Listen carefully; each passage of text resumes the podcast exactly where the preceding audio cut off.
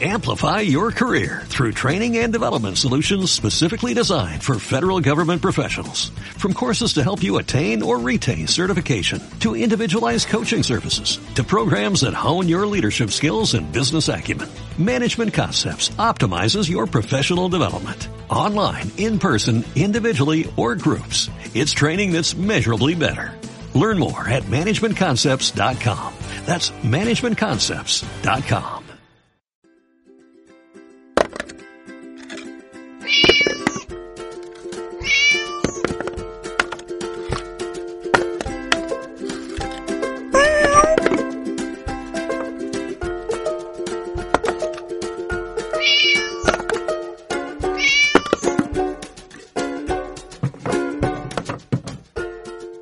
gata curiosa. Porque la curiosidad mató al gato, no a la gata. Actualidad, historias curiosas, polémicas, noticias chocantes, libros, tirando del hilo para descubrir cosas e historias que merecen ser contadas.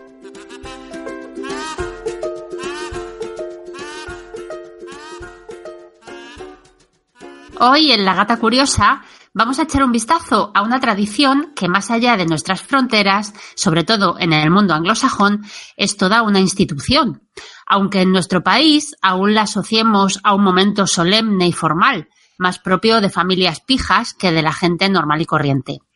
Aunque nos parezca algo tan trasnochado como una puesta de largo o preparar el ajuar de la novia, ahí fuera las chicas todavía sueñan con recibir un anillo de compromiso y los chicos tienen que pensar en cómo ajustar su presupuesto para comprar uno a la que será su futura esposa. El anillo de compromiso, ese gasto añadido a la sangría de la boda, tiene más intríngulis del que parece y hoy aquí, en La Gata Curiosa, vamos a hablar de él.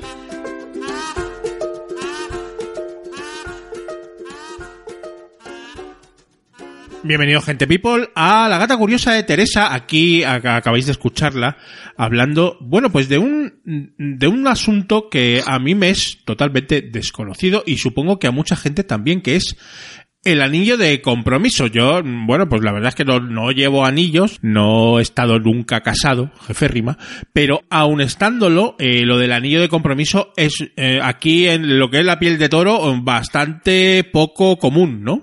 La verdad es que sí. Y si te digo cómo se me ocurrió a mí indagar un poquito más en esto, es porque yo estaba como tú, o sea, totalmente desconocido el tema para mí. Pero yo, viendo vídeos de YouTube de chicas norteamericanas, de youtubers, concretamente las que hacen bullet journal, Sí. y te, te lo escriben y te dibujan, pues ves las manos, evidentemente. Primeros planos de manos.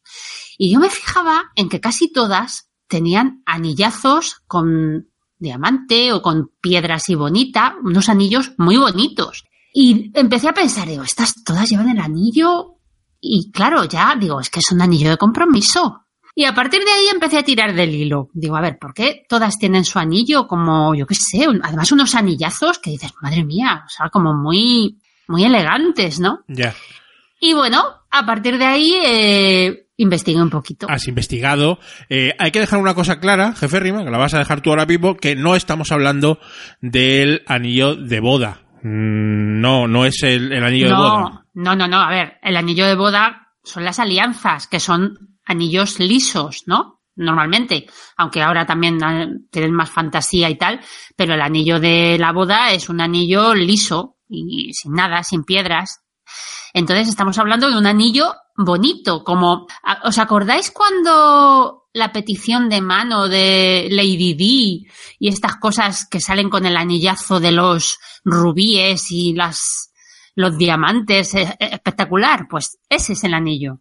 Que aquí en España también se conoce como anillo de pedida. Claro, por eso yo os decía en la introducción que aquí lo, lo tenemos asociado a Lola, realmente. sí. O sea, a la aristocracia, a gente así muy rica y muy clase alta. Claro, en el que es todo un evento, eh, la, peti- la pedida de mano, que el marido, o sea, el futuro marido regala ese anillazo y a él también le regalan, ¿eh? Porque en la pedida formal, el, el futuro marido recibe también un reloj bueno o unos gemelos, así una cosa de hombre como contrapartida, ¿no? Pero Esto realmente en España no, no es habitual. O sea, en la gente normal y corriente.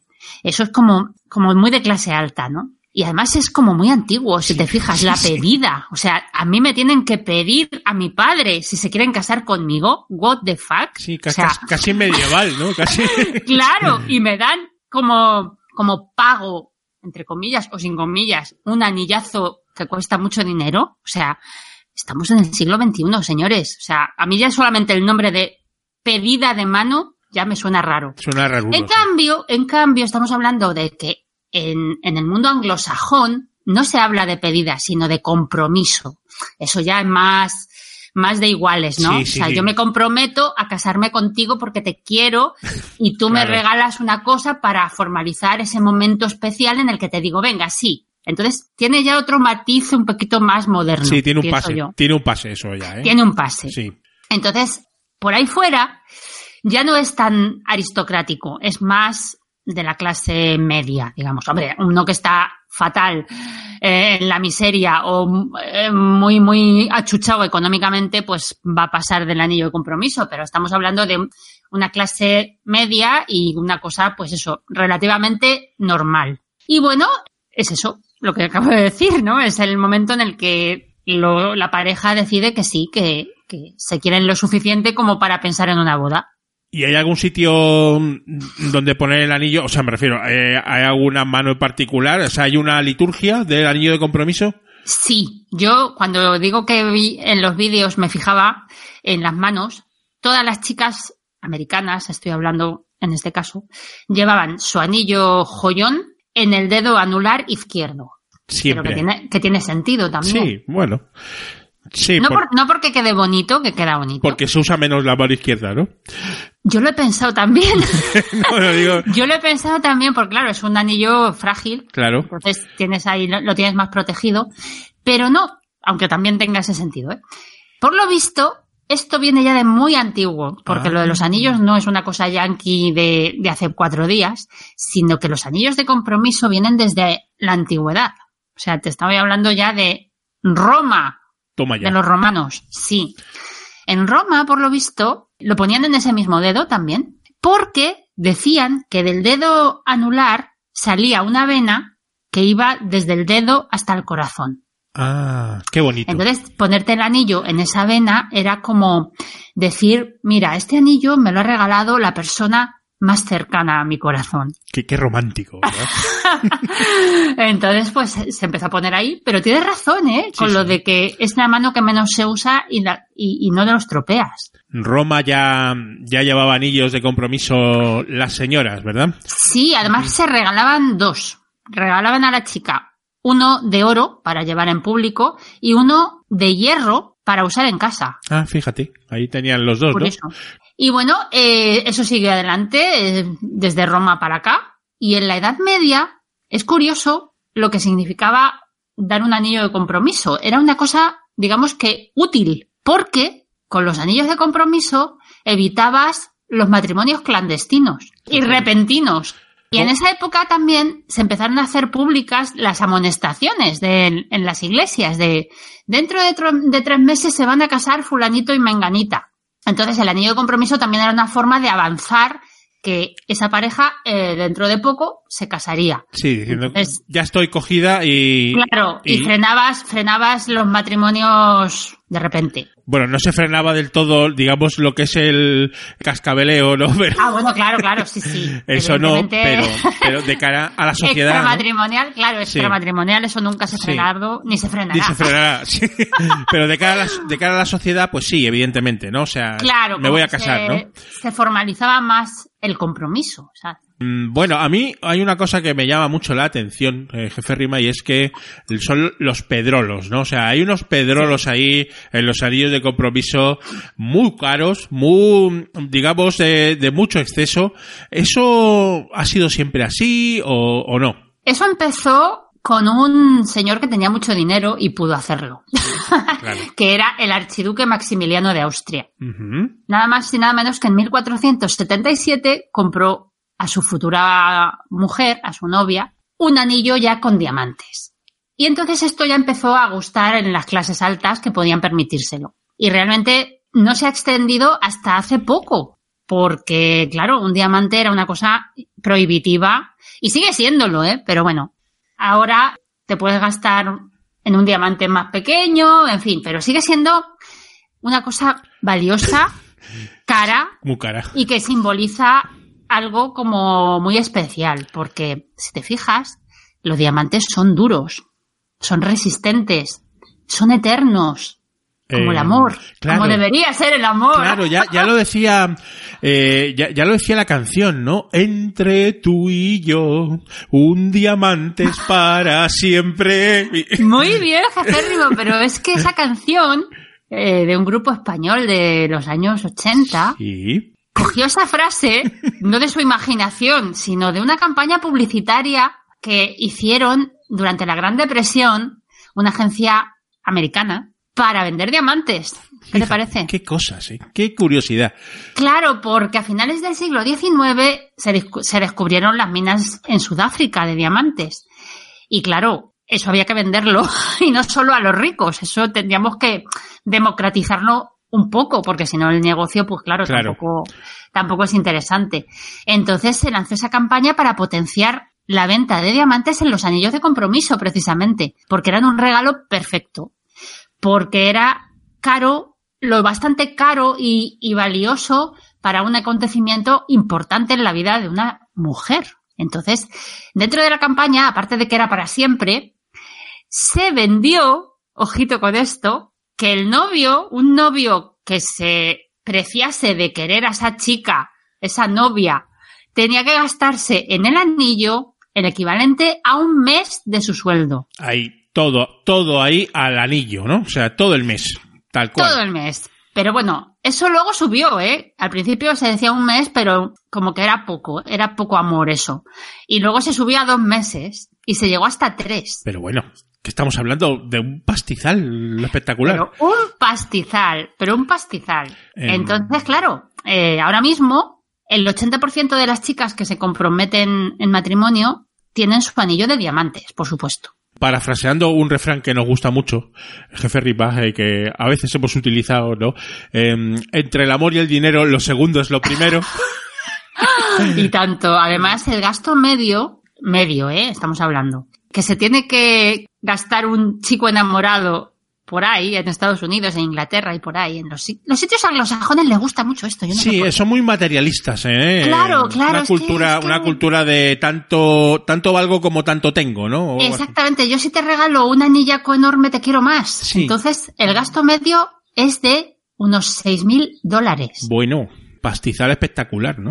que es mucho. Sí, Y tristemente, por lo que parece, la estadística dice que cuanto más caro es el anillo de compromiso, más posibilidades hay de que termines divorciándote. qué gran verdad.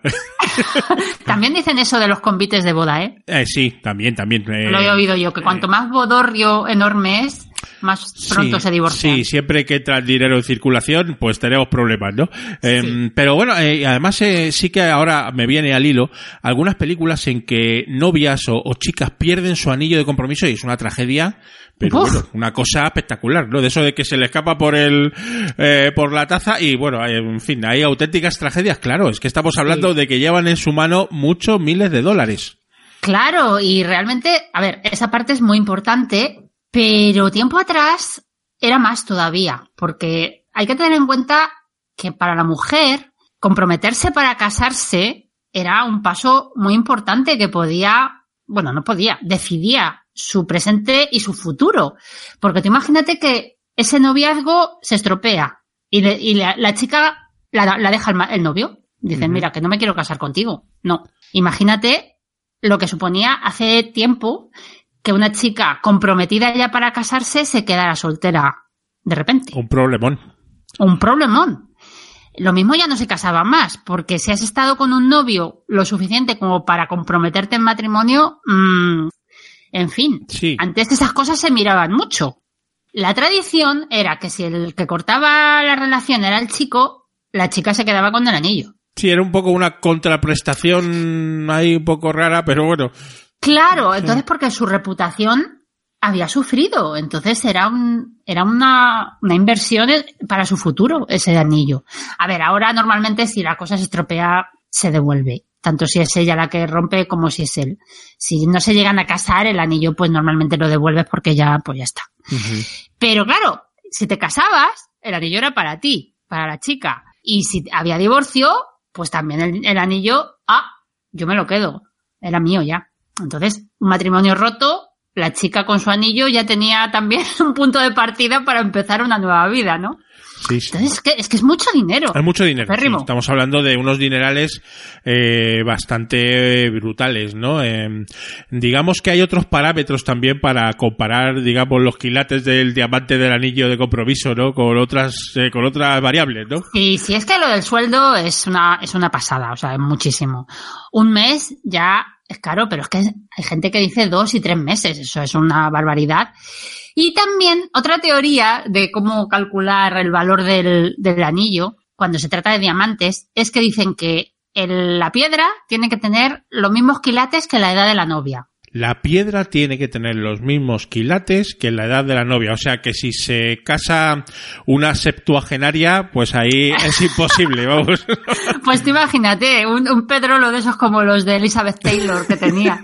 Pues también es un poco... pff, Sí, es un poco rarulo, pero bueno. Y uno más moderno, que ese, ese yo sí le veo lógico, fíjate, es que el valor del, del anillo de compromiso tiene que ser al menos el valor del coche que tenga el novio. Porque Ah. si ha sido capaz de gastarse lo que sea en un coche, tiene que ser capaz de comprarle, comprarle algo así a la novia. Ah, amiga, claro. Es decir, si tú tienes un Dacia Sandero, le compras una baratija, pero como tengas Claro. un Ferrari, a dejarte ahí el pastizal. ¿no? Ahí está. O sea, si te has podido comprar un Ferrari, te puede gastar un pastizal en tu novia. ¿Qué narices? Sí. a mí se de, me gusta. de todas formas, de todas formas, jefe Rima, reflexionando sobre esto, ¿no te parece que es un poco, de alguna manera, materializar el sentimiento? Muchísimo. Mm, Pero estamos hablando de anglosajones, jefe Rimo. Sí, Por ¿no? eso, aquí a lo mejor llega como Halloween y todas estas cosas americanas que al final llegan y, las sí, lo hacemos y- igual. Y se hace.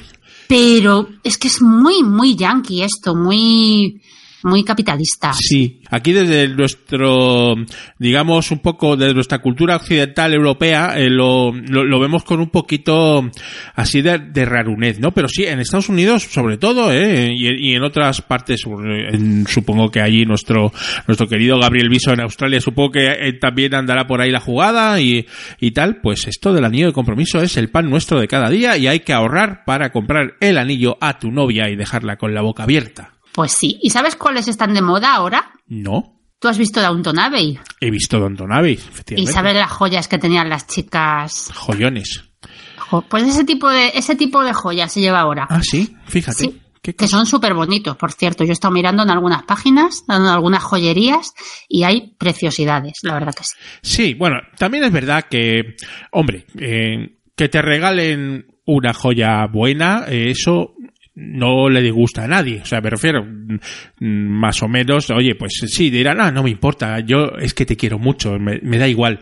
Pero luego dices, oye, pues vaya, vaya joyazo que me ha regalado este tío, ¿no? Hombre, tiene que hacer ilusión, Es la verdad que sí. ilusión, o sea, me refiero, eso es verdad, ¿no?